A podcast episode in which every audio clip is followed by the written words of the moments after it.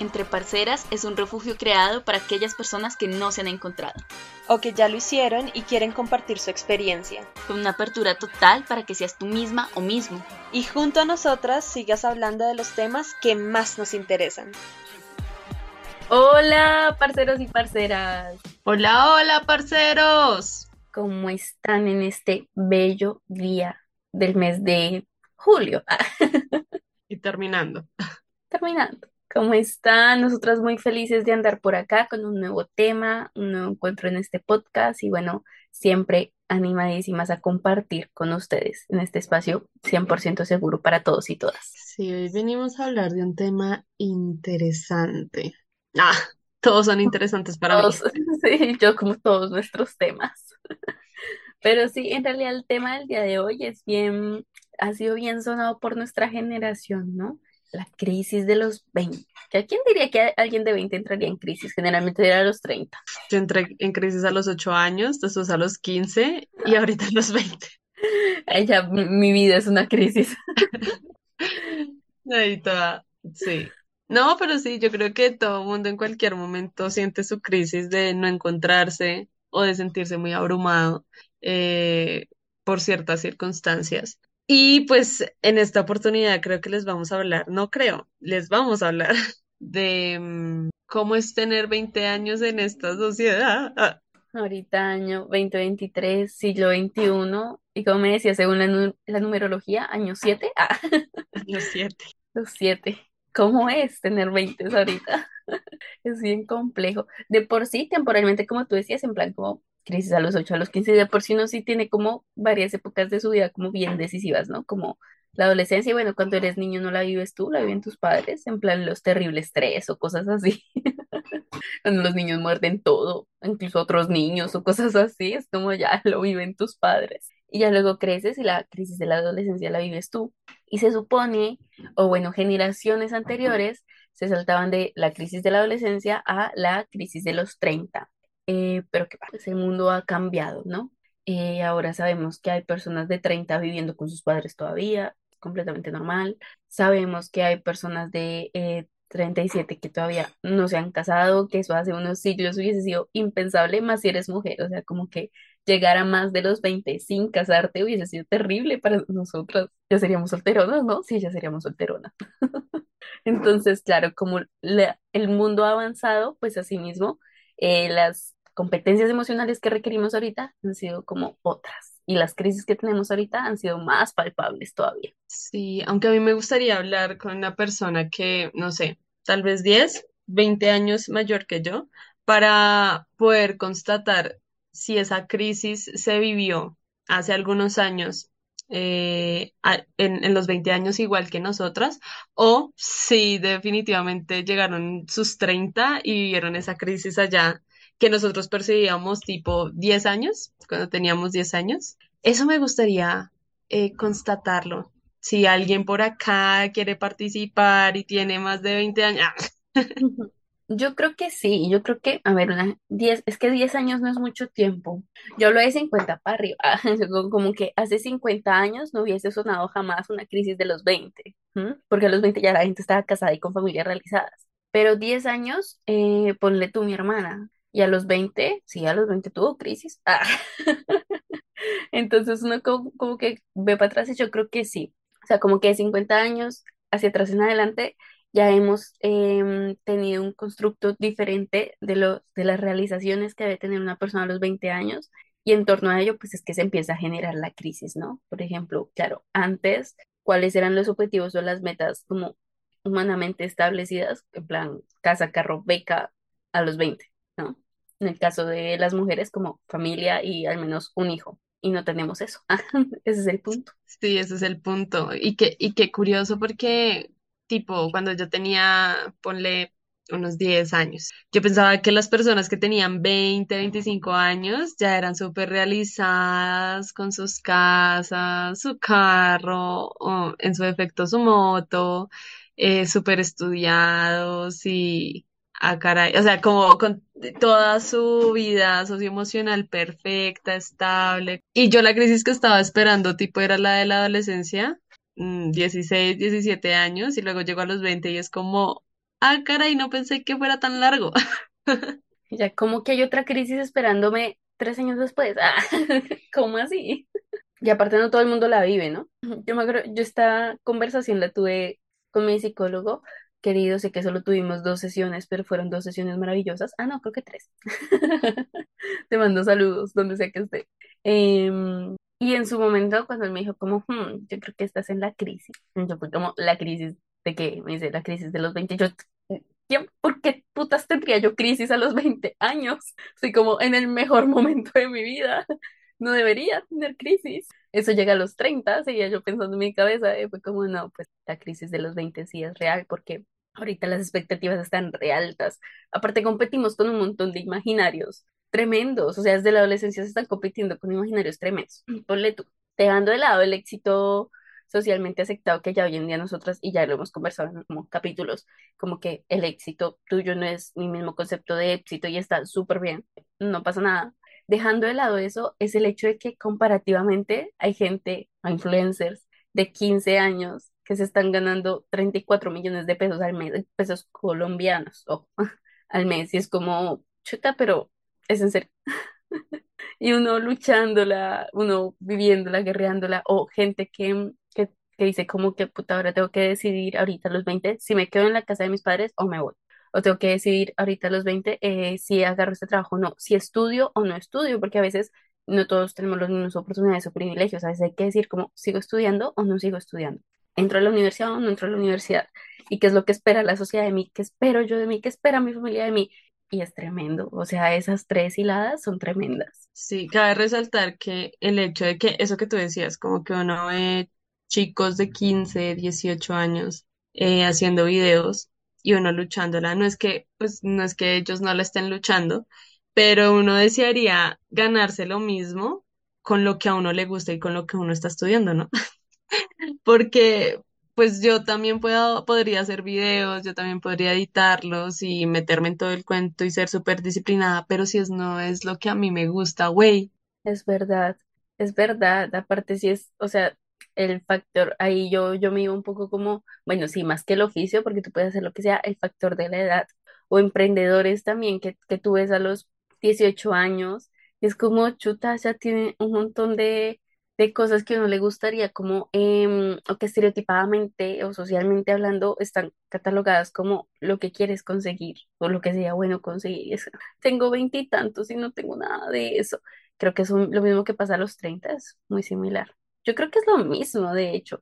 Quizá a los 30 se marca más. No, eso que nos depara el futuro entonces, porque si a los 20 estamos teniendo una crisis por las mismas cosas que vamos a tener, crisis a los 30, a los 30, ¿qué? ¿Cómo morir? Igual y creo que todo eso está influenciado, o sí, por la presión social.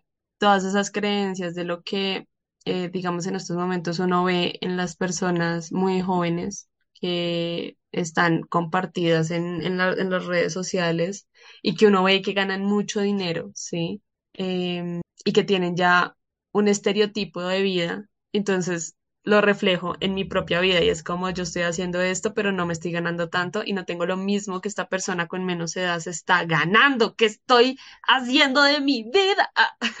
¿O qué tengo que hacer de mi vida? Y entonces llega la otra presión, que es de esas mismas personas que básicamente están bien, eh, que están súper realizadas y es como, pero inténtelo, pero hágalo.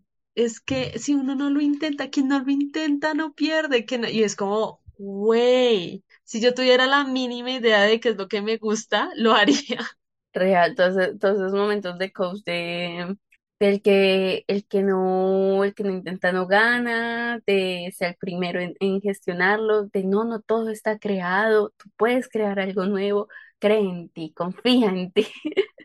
Yo no, me- no puedo, no puedo tirar la esas, cama.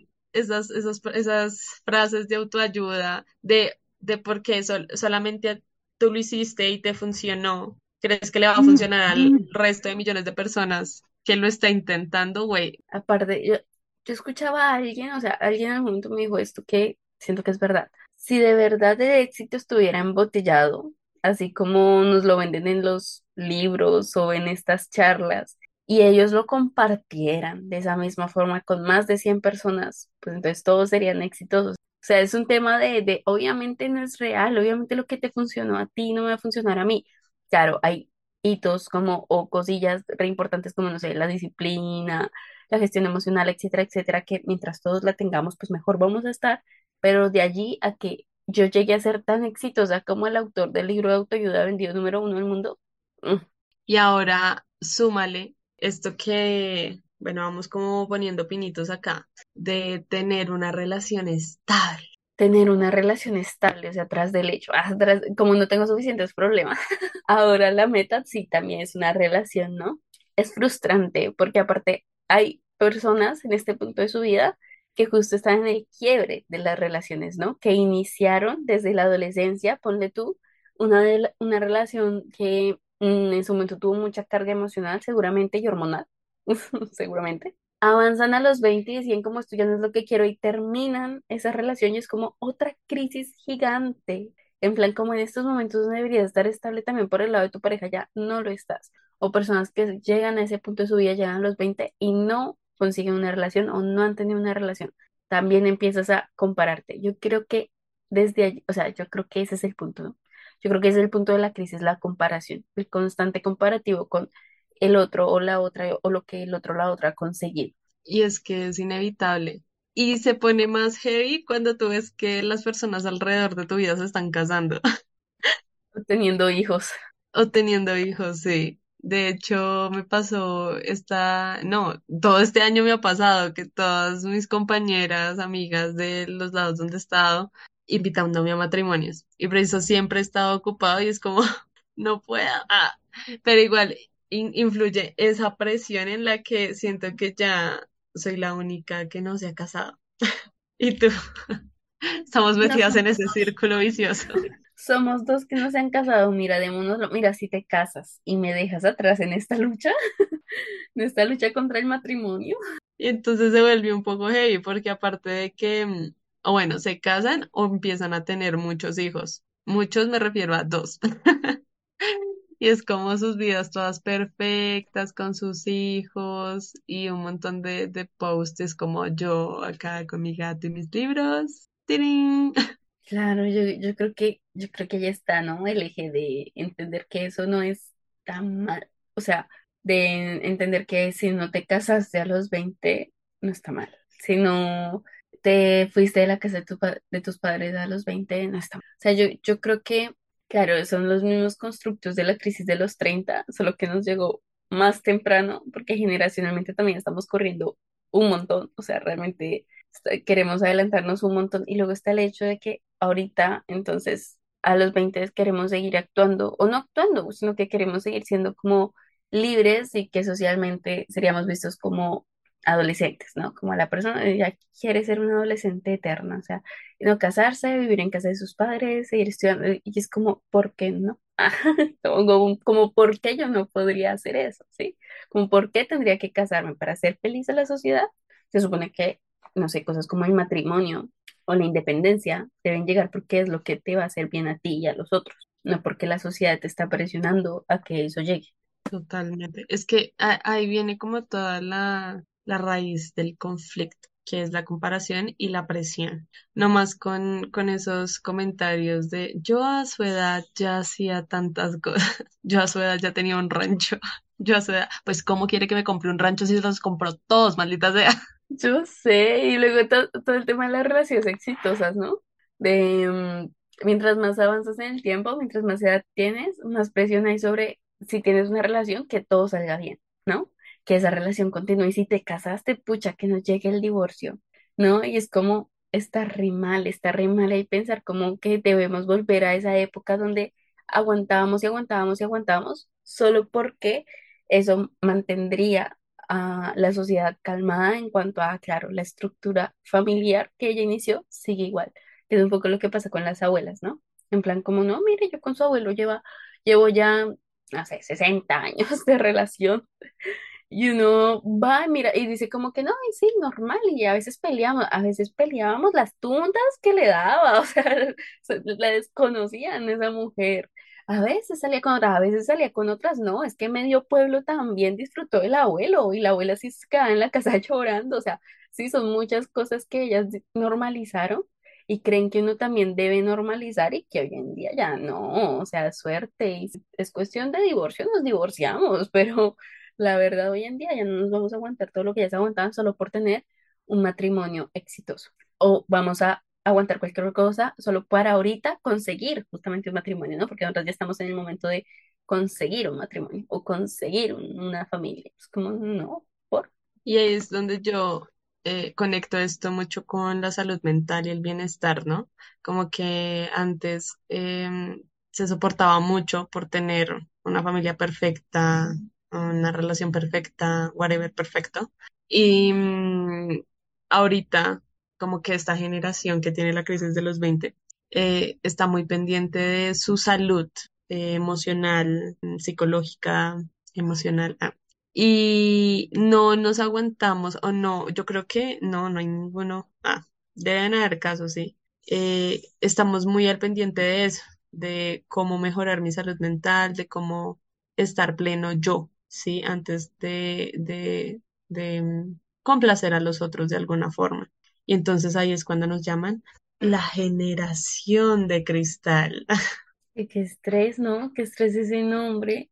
No hace poco lo decía yo en, como en otro espacio, como si fuera un pecado sentir, ¿no? En la generación de cristal porque sentimos y porque expresamos lo que sentimos. Como si eso de verdad estuviera mal, ¿no? Pues pe- pena de cárcel para los que están sintiendo en estos momentos. No es así. O sea, sí, si hace unos años yo sé que estaba como mm, quizá mal visto compartir tanto sus emociones, pero hoy en día ya no es así y es hasta recomendable. O sea, parte importante de la salud mental es justamente eh, reconocer y reconocer cómo sientes, reconocer desde dónde sientes, si estoy enojada, porque estoy enojada y vivir ese enojo y ya, y expreso ese enojo sin lastimarme ni lastimar a otros, que es como la clave de todo, ¿no? Pero, pero también es como entender que, que yo debo expresar lo que soy, si estoy triste, debo expresar mi tristeza y vivir mi tristeza. Pucha, ¿cuántas personas no hay que, que se están muriendo de verdad de, de dolor, emocionalmente hablando, y van y, y siguen como su vida con una careta, fingiendo estar bien, solo por, porque o no tienen una red de apoyo sólida, o sea, no tienen alguien con quien de verdad puedan ir y, y sufrir un ratico, o como desahogarse un ratico, o porque no les queda otra opción. Es que la vida, yo, yo entiendo eso, ¿no? La vida avanza todo el tiempo así. Y el mundo tú estés triste, feliz o como estés, o como se te dé la gana, el mundo sigue avanzando. Entonces yo entiendo que a veces eso mismo nos va arrastrando, pero yo creo que incluso si el mundo va así, tun, tun, tun, tun, nosotros somos quienes debemos para decir como, espera, es que yo no estoy bien. Y me bajo del mundo un segundo o lo que tú quieras, pero yo no estoy bien y necesito volver a estar bien, volver a reconectar conmigo. Y parte de eso es vivir tu emoción. Y si por ello tenemos que ser la generación de cristal, o por decir lo que pensamos tenemos que ser la generación de cristal, pues ya lo somos, francamente. Llegado a este punto, yo creo que deberíamos eh, nomás aceptar, nomás aceptar que sí, eh, somos también como el cristal, podemos ser resistentes y somos totalmente transparentes al expresar lo que nos disgusta. Si nos disgusta la forma en la que se ha tratado, no sé, una comunidad desde hace años, pues, por ejemplo, ahorita que estamos en justo en temporada Pride, ¿no? Como es, por ejemplo, el tema de la comunidad LGTBIQ más, si nos molesta, lo vamos a expresar y ya, porque es el tipo de generación que somos ahora. Ya me ensalcé, ya me enojé. Es que hasta aquí el po- podcast. Pero sí tienes toda la razón. Y creo que eso tal vez es uno de los beneficios de la crisis de los 20. Ah, eh, mostrar todas esas eh, inconformidades, porque qué pereza y qué, qué feo, y lo digo poniéndome en el lugar de todas es- de esas personas que tuvieron en algún momento que reprimir todos sus sentimientos solamente por encajar en una sociedad heterosexual. Entonces, qué bueno que que esta, este tipo de generaciones puedan mostrar todas esas inconformidades para vivir en paz consigo mismo, para tener su propio bienestar y asimismo pues crear su, su o planificar mm, su vida de una mejor forma en esta sociedad, que pues no es la mejor, pero es la que nos tocó. Y qué bueno que haya gente que tenga voz y que se atreva a hablar para que las cosas igual y cambien. Sí, total. Y mucha, o sea, eh, entrando como en ese contexto, yo ahorita me, me ponía a pensar, son 20 o sea, es como que te queda más de la mitad de la vida todavía y, y nos la estamos haciendo re difícil nosotros mismos, o sea, claro, la sociedad también, ¿no? Porque la sociedad y sus vainas. Pero más allá de eso, nosotros mismos también nos la hacemos re difícil. Siento que si debemos como que sentarnos un día y pensar como, ¿por qué nos damos tan duro?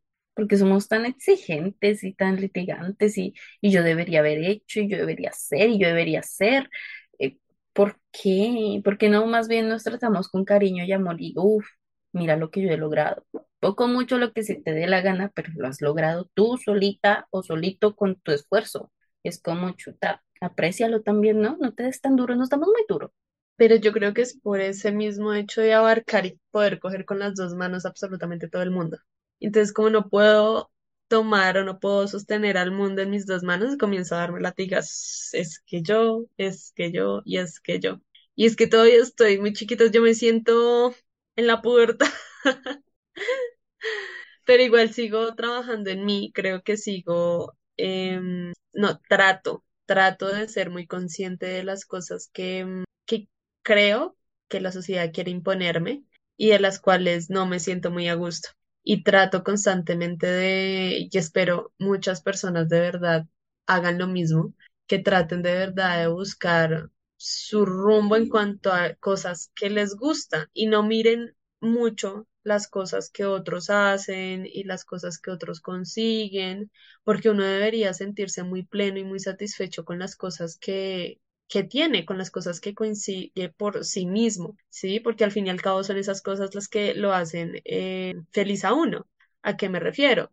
Que lo que yo te decía, si yo me pongo a hacer videos solamente para ganar más dinero, tal vez eh, pues el dinero sí pueda comprar muchas de las cosas que a mí me gusten, pero no me está satisfaciendo el hecho de hacer videos, solo por el puro hecho de que la gente me vea y me reconozca. Sí, no me siento feliz con eso, me siento tal vez agotada, me podría sentir tal vez abrumada y lo que a mí me gusta es hacer otro tipo de cosas, posiblemente, como este podcast. Ah.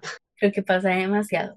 Creo que eso de empezar a hacer algo que no te gusta simplemente porque es lo que te tocó o lo que hiciste que te tocara, eh, pasa un montón. Sobre todo por la primera parte que decías de que queremos coger el mundo con las dos manos, o sea, como que lo queremos abarcar todo, creo que eso sí es, es algo muy propio de los 20, eh, que es el hecho de que queremos ya a esta edad tener todos los logros conseguidos. Entonces queremos ya, queremos viajar, queremos un trabajo, queremos un gato, eh, queremos un apartamento, queremos una isla, queremos, es como que, que queremos ser famosos, queremos dinero, queremos estabilidad, queremos una pareja, es como queremos todo ya, como si la vida se fuera a acabar mañana y eso, bueno, en la mayoría de los casos no va a pasar. Entonces yo creo que debemos es como tomarnos un break, decir como ya, si no tengo hoy todo lo que estoy aspirando, pues puedo tenerlo mañana, ¿no? Puedo empezar a construir de a poquitos, de a poquitos, de a poquitos. Ah, ya es que mi sueño es tener un carrito sanduchero, pues empiezas a ahorrar para ese carrito y ahorras de a poquitos, de a poquitos, ¿sí? Como con metas muy claras, siento yo que una vez como elegir una meta que de verdad lo llene o que de verdad ame y apuntar hacia ella en vez de tener un montón, un montón, un montón de, de sueños, aspiraciones y metas construidos que no tienen ningún hilo, ¿no? Que simplemente están ahí porque es lo que la sociedad, mi generación, mi familia y el mundo ha construido para mí. No, más bien revisa tú qué quieres para ti y desde ahí construye, ¿no? Pienso yo que esa es la forma. Me, me hiciste pensar también con lo del video, con lo de yo podría hacer videos y ser famosa y, ya está. Eh, bueno, que no es tan fácil, ¿no? Obviamente no es tan fácil, pero podría como que esforzarme mucho, meterle mucha disciplina, eh, edición, invertirle incluso monetariamente, ta, ta, ta, para hacerme famosa, pero si a la larga no era eso lo que yo quería o no es eso lo que me gusta, voy a ser infeliz. Ya capaz soy famosa y gano dinero, pero voy a ser infeliz. Y eso sí no tiene precio. Eso es re cliché de mi parte, decir eso es muy cliché de mi parte, pero es verdad. La felicidad no tiene precio. Compra sándwiches y es igual que la felicidad. Pero sí, y es que incluso yo no sé si soy la única loca, pero hubo un tiempo, no muy alejado de este, ah, toda existencialista, en la que muchos youtubers comenzaron a, grabar su, su propio, yo no sé, yo, yo abogo por mi inocencia y por creerles a esas personas que mostraron esos videos, eh, más allá de pensar en el hecho que lo hicieron por puro trend, pero sí hubo un tiempo en el que un montón de youtubers, eh, TikTokers, comenzaron a, a mostrarse frágiles, ¿sí? A mostrarse como El, eh, yo comencé a hacer esto porque estaba mal económicamente, ahora estoy muy bien económicamente, pero esta vida es una miseria porque no es lo que yo quiero. Y hubo un tiempo en el que un montón de jóvenes comenzaron a hacer ese tipo de videos y son gente que en estos momentos invirtió muy bien su dinero, está haciendo lo que les gusta y no están tan activos ahora mismo en YouTube. Ahora hay otro tipo de tendencias con otros chicos, pero en ese momento es muy heavy y está conectado con lo que, con lo que tú acabaste de decir, ¿sí? Que el tener mucho dinero, el tener tantas cosas y hacer cierto tipo de actividades por reconocimiento, no garantiza tu felicidad. Es verdad, es que, pucha, yo, yo también abogo ahí por mi inocencia también, aboguemos por la de las dos, porque yo creo que sí es cierto, ya, quizá al menos el 60%, ya, sobre todo algunos que yo veía y yo decía, pucha, eh, tengo una chica que no voy a decir su nombre, que, que seguí desde hace mucho tiempo cuando inició y la chica inició en TikTok, joven, o sea, Que lo poquita, poquita. diga, que lo... No, mentira. Quiero ser Inició con, polémica. Ah, gracias. Y ella inició así y con el tiempo, en un momento donde simplemente desapareció. Ya fue como muy famosa, pero desapareció.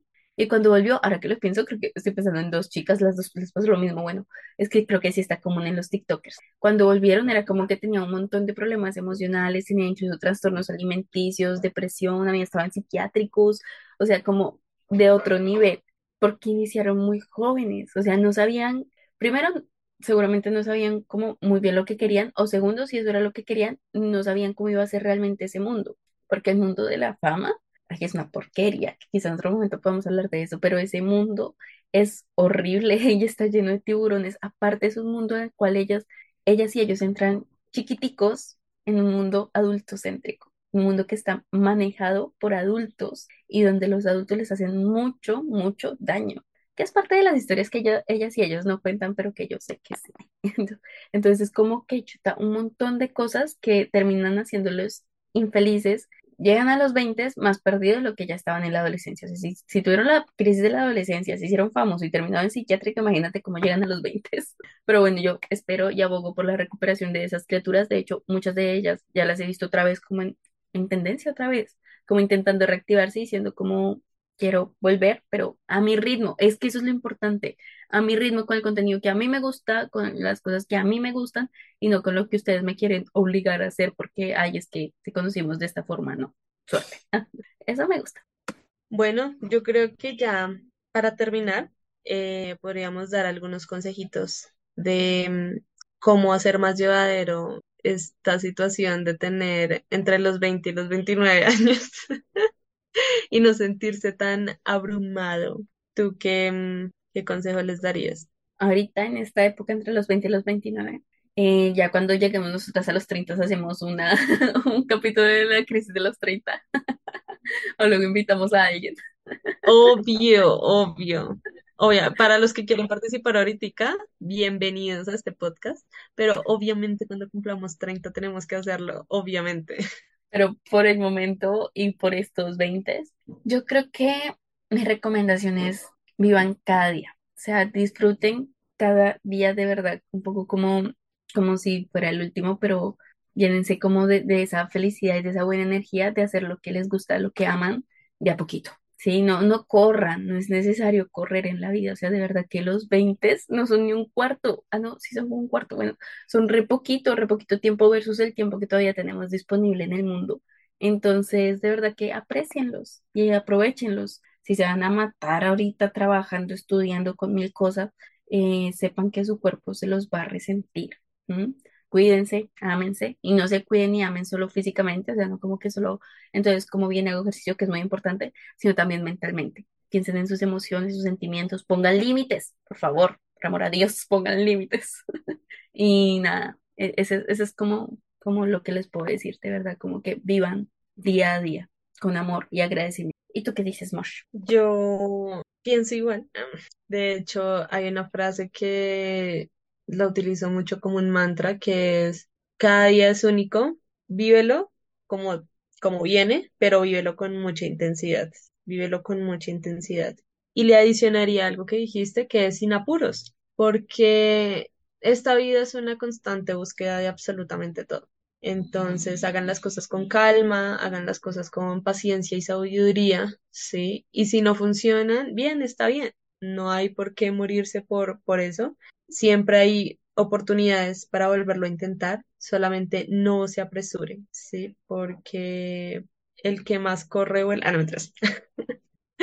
No, pero sí, el, el, eh, no, no hay necesidad de correr, no hay necesidad de ser famosos, reconocidos, tener mucho dinero en estos momentos, si lo que están dejando de lado es su bienestar, su tranquilidad y su, sí, su estabilidad emocional en todos los sentidos. Se vale equivocarse, amigos, y se vale volverlo a intentar.